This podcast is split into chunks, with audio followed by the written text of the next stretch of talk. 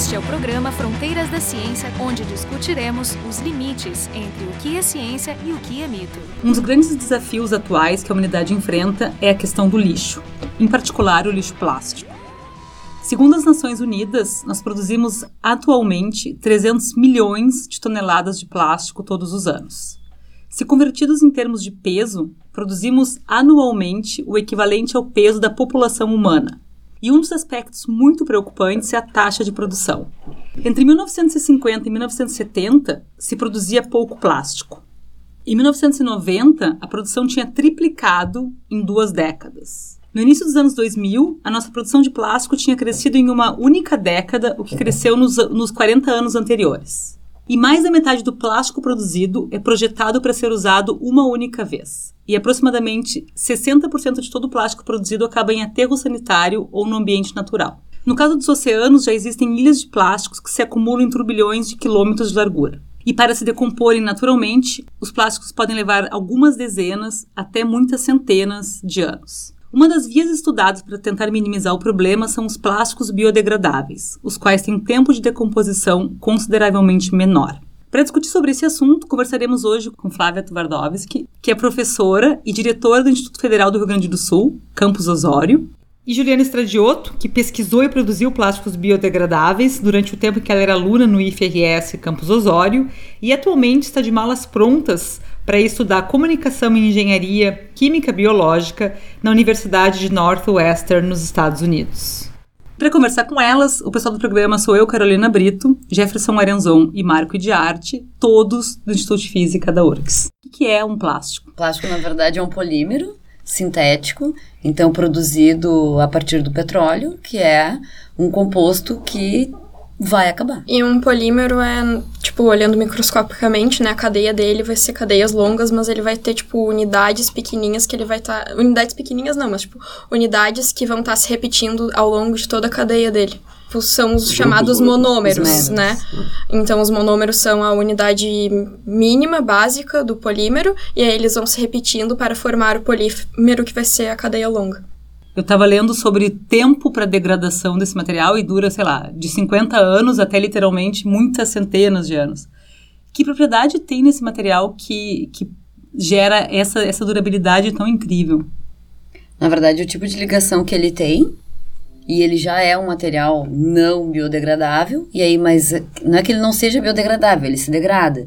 Hoje a degradação melhor dele seria através de micro-organismos, para fazer um processo mais natural, de forma mais natural possível, do que utilizar outro composto químico que também poderia ser utilizado para que ocorra, ocorresse a degradação desse plástico. Então, mas a degradação seria, então, tu, tu quebrar, quebrar, esse, quebrar esse, essa moléculas, molécula em monômeros. É, deixa, deixa eu botar, fazer meu comentário sobre isso, é que Tu disse que ele é durável, não necessariamente mais durável do que ferro, do que os, os, outros materiais que a gente usa, né? Mas é que a maioria dos materiais que a gente usa, a natureza sabe como lidar com ele.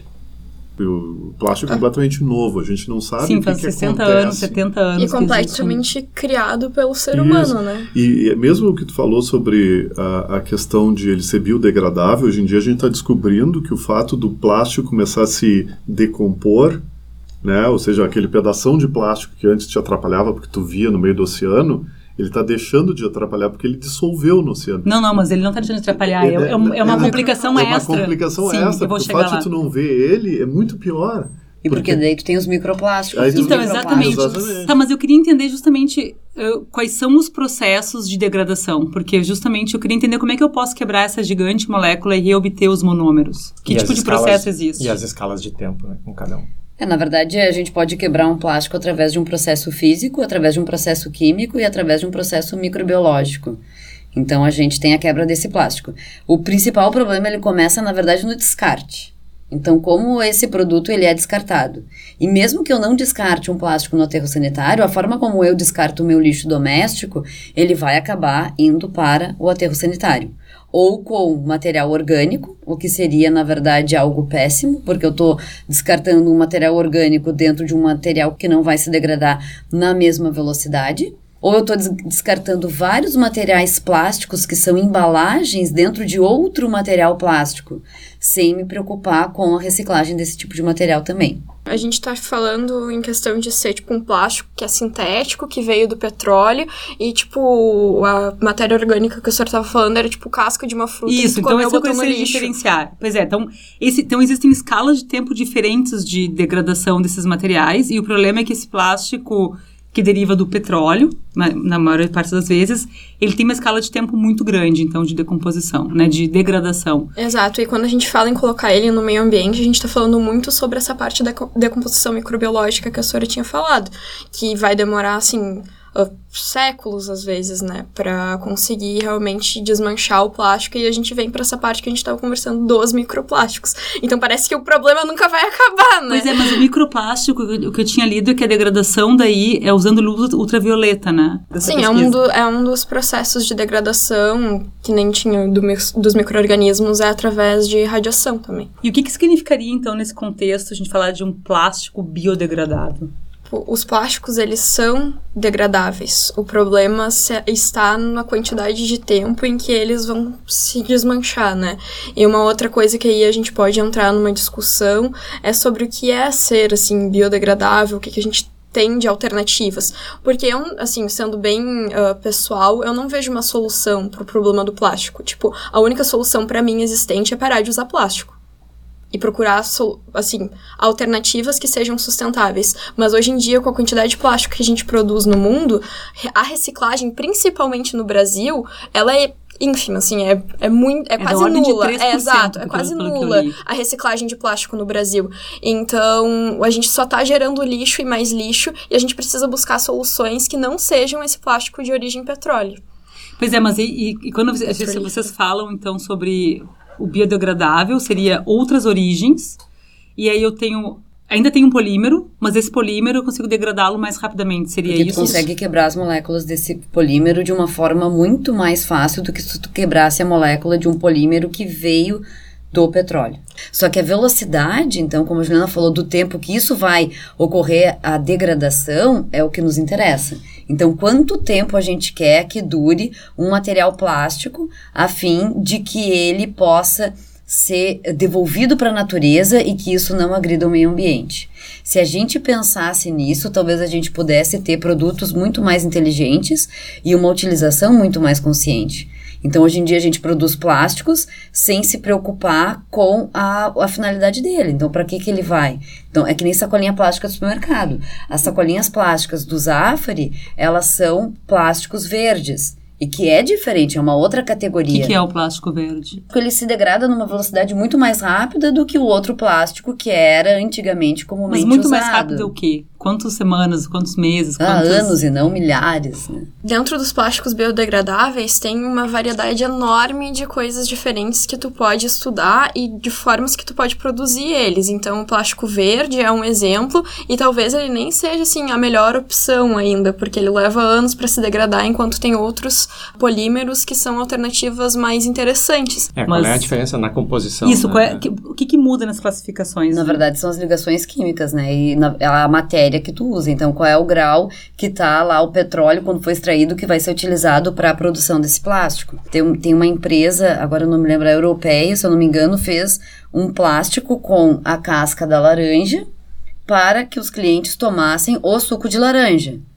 Então a máquina toda ela faz esse processo. Ele vai ter uma biodegradabilidade maior em questão de velocidade, então vai se degradar muito mais rápido do que se eu utilizasse um copo plástico de polietileno. E eu acho que a gente também tem que, nessa parte, assim, de reeducação, a gente também tem que se questionar muito. Porque uma coisa que eu tô vendo muito quando eu vou, tipo, num restaurante, numa lancheria, é que eles me entregam, assim, um canudinho que tá escrito biodegradável. Só que tu não tem informação nenhuma sobre o que é aquele biodegradável, porque biodegradável vai ser, mas eu quero informação de quantas centenas de anos que essa alternativa que tu tá me dando, já que a gente tá falando tanto sobre canudinho, quantos anos isso vai levar, sabe? Existe Qual uma é a escala? informação? Existe uma sabe? escala de degradabilidade? Existe, só que uma coisa, é, um fato é eu ah, degradar o material que eu estou utilizando na técnica de deixar no aterro sanitário, que a gente está usando lá Land Farm, Landfill, que eu deixo lá e as bactérias do ambiente vão consumir. Outra coisa é eu enviar esse material para uma reciclagem que vai utilizar produtos químicos. Então, aonde vai ser deixado este material para se biodegradar? Porque essa, a, a degradação ela vai depender do meio que eu estou utilizando. Sim, mas essa, essa. Eu achei que a biodegradação era só no landfill, né? Ou, se tu manda para uma empresa que vai derramar o ácido sulfúrico, isso não é biodegradação, né? Isso é... Não é biodegradação, não é. Se ela está usando produto químico, não. E qual é o percentual do plástico que é reciclado?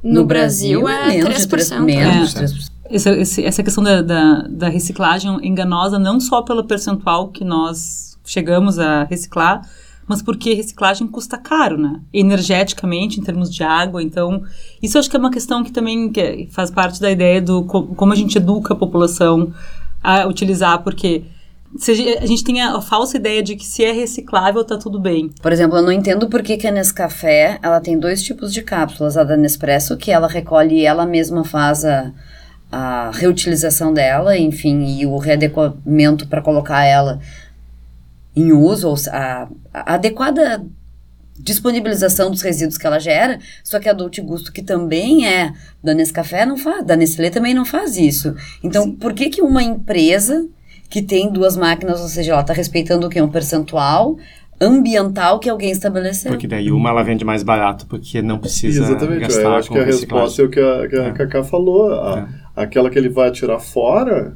ele vende mais barato porque ele não precisa reciclar. Mas não é mais barato. Não, não para nós, mas ah, para tá, empresa. Pra eles, de repente é, pode ser. É que é muito fácil tu falar que é reciclável e sim, é assim, só... mas aí depois tu fala assim: "Ah, meu produto é reciclável". Só que aí tu vai ver, tu recicla mesmo, tu tá tendo uma conscientização sobre o teu próprio produto para ver o que tu tá fazendo com ele. Então, hoje em dia existem muitas alternativas, muitas uh, até, por exemplo, eu sou muito ligada em ver esse tipo de alternativa e aí tem o selo reciclo, por exemplo, que é a empresa coloca no produto dela mostrando que ela realmente é comprometida em reciclar um X percentual dos produtos das embalagens que ela produz. Então acho que a gente precisa ter muito essa conscientização do saber até o final o, do é, processo o que, que, é, feito, né? é reciclável, mas o que é reciclável, sabe? Até onde? E hoje a gente se preocupa com plástico, né? Mas, por exemplo, a própria caixinha Tetra Pak, ninguém está se preocupando com quantas camadas ela tem.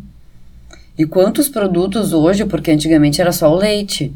Hoje vai desde o creme de leite, do leite condensado, do suco, até a caixinha de leite. Então hoje não estamos falando disso, mas isso também são vários polímeros em camadas consecutivas que não tem um adequado uh, Que não tem legislação para isso, imagino também, não. né?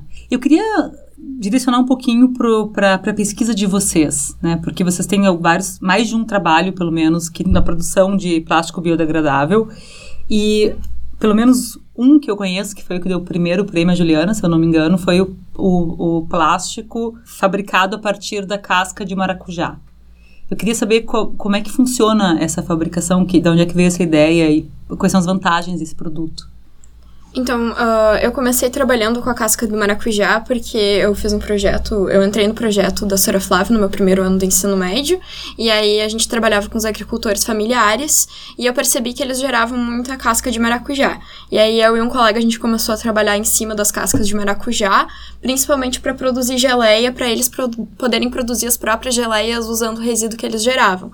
E aí eu comecei Geleia a per... com a casca. Exato, porque se usa maçã, né, que tem uma propriedade chamada pectina, que é o que deixa a geleia é, na verdade, ele dá a propriedade de espessura, né? Então, quanto mais pectina tem, dependendo do grau de metoxilação dela, ela vai ficar mais grossa ou não. E a casca do maracujá, ela tem pectina. Então, uma forma de deixar essa geleia mais viscosa é aumentar a pectina. Fiquei com curiosidade sobre, tu disse que esses agricultores familiares que, que tu interagisse, eles, eles geravam muito dessas cascas de maracujá. Por quê? Era, porque eles basicamente produziam maracujá, era isso? Isso, e aí eles fazem o próprio processamento nas agroindústrias familiares que existem na região. Então, tem, por exemplo, o Aguapés, em Osório, que tem agroindústria, e aí tem Passinhos também, que são uh, regiões rurais de Osório. E eles são produtores de maracujá nessa eles região. Produzem então, não, não maracujá. foi assim que tu escolheu maracujá porque tu vocês pensaram assim, Não, mara- maracujá é desse tipo, tal coisa, vou atrás do maracujá. Não, Não, o maracujá estava presente no nosso dia a dia. Aham, A gente já estava extraindo pectina dele. aham. E aí eles processam o maracujá para vender o suco, a polpa, ah, produzir uma geleia usando a polpa do maracujá, e aí eles mesmos produzem e vendem nas feiras de produtores que existem na região. Então acaba se gerando o resíduo, né? E, é, e é um monte de resíduo, né? Porque o maracujá é basicamente casca, né? Sim. 70%. 70%. É, 70%. É bastante. E aí, dentro disso, aí foi a primeira verba do CNPq que eu ganhei, tinha um edital, para desenvolver ah, alguma coisa com os resíduos agroindustriais, né, que eles geravam. Então, aí saiu o primeiro projeto, a primeira verba, e aí trabalhando com os resíduos gerados por eles, que era açaí de Jussara, e aí esse também foi um projeto que virou carvão ativado, e eles usam hoje o carvão ativado do próprio açaí para filtrar a sua água, porque é água de poço, então tem muito ferro e manganês. Na verdade, a gente ativa um composto orgânico através de uma reação, tem várias reações, né? Através de uma reação química e a gente faz essa reação sem oxigênio.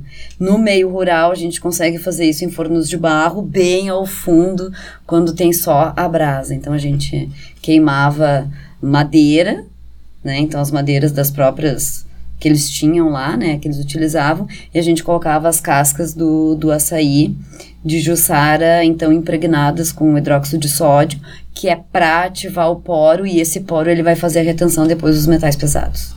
Usando como filtro, então, para água, usando no como caso. filtro para E aí chegamos de novo na ideia do maracujá, que era então vocês trabalhavam com essa empresa, com essa empresa não, com, essa, com, esse, com esses agricultores, e surgiu a ideia então de usar esse resíduo do maracujá para produzir plástico biodegradável.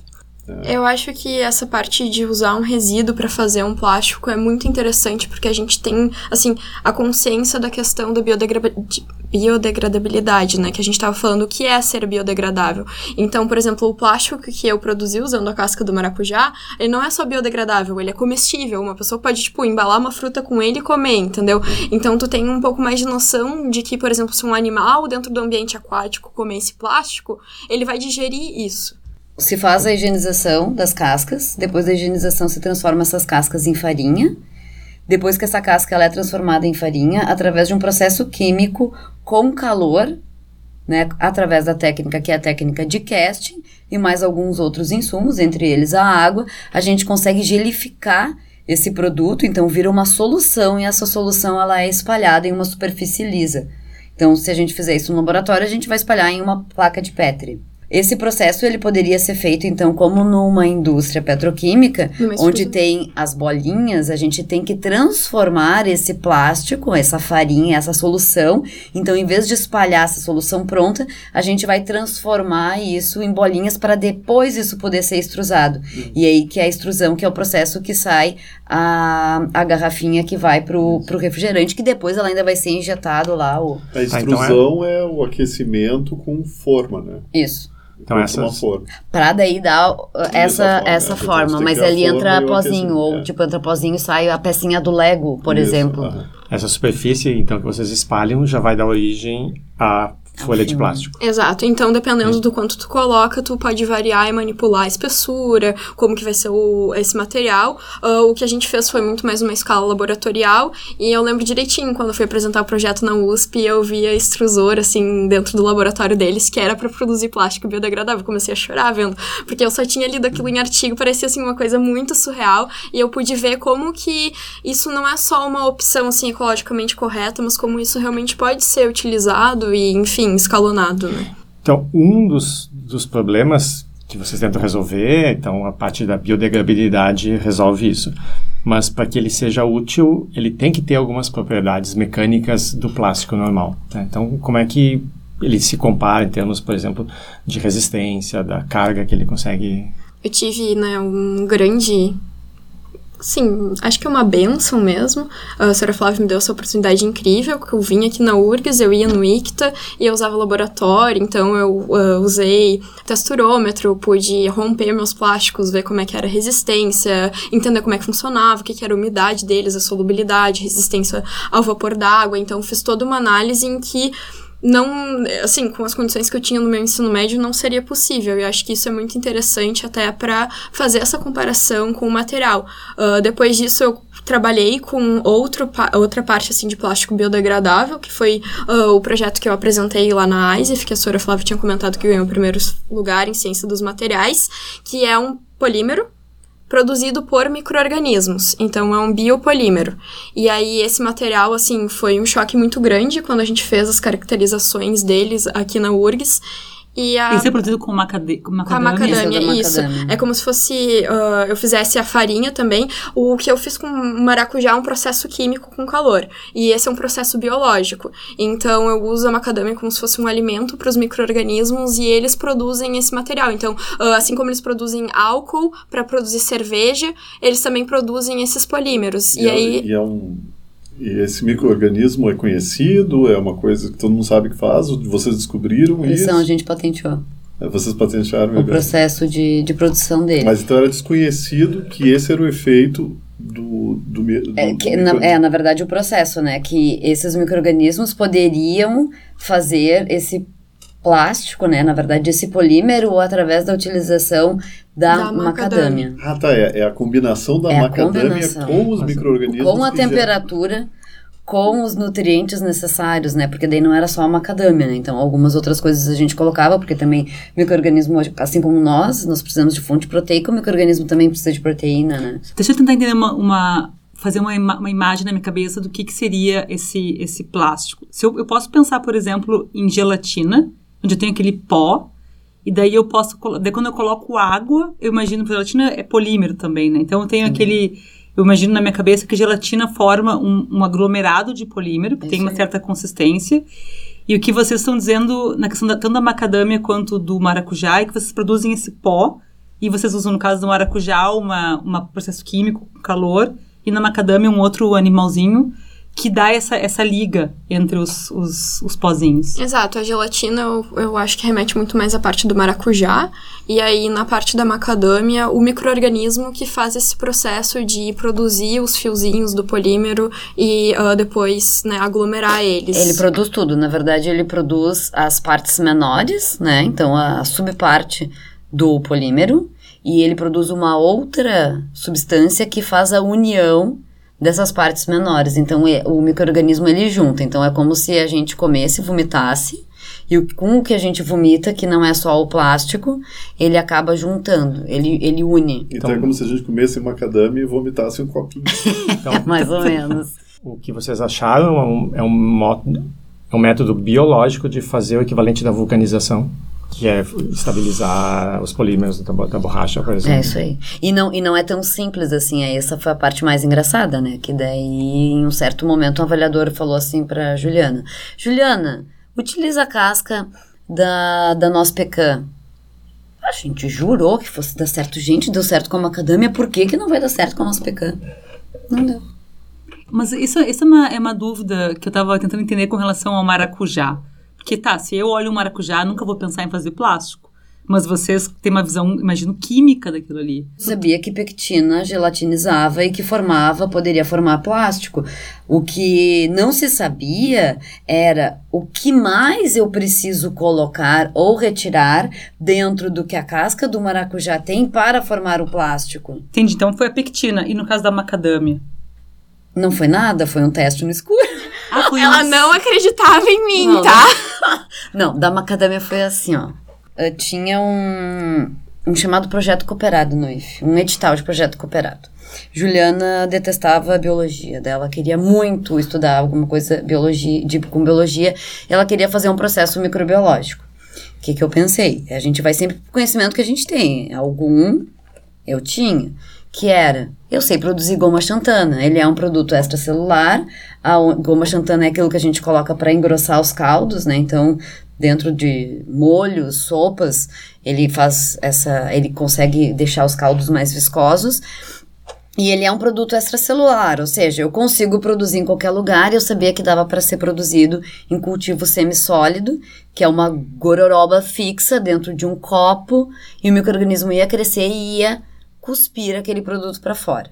E a macadâmia a gente já tinha, a gente já tinha esse insumo que veio de um outro projeto, uma sugestão da gente utilizar a macadâmia para fazer a absorção de corante industrial, que foi um outro projeto que a Juliana Quando fez. fala em macadâmia, seria farinha de macadâmia. A casca, A casca. da noz macadâmia. A gente- farinha da a casca, da noz casca. macadâmia. Casca. Isso, então noz. o que aconteceu foi que a gente teve um, ah, um contato né, com um professor do Espírito Santo, do Instituto Federal do Espírito Santo, e na cidade deles produz muita macadâmia, uma das maiores agroindústrias, agroexportadoras do Brasil.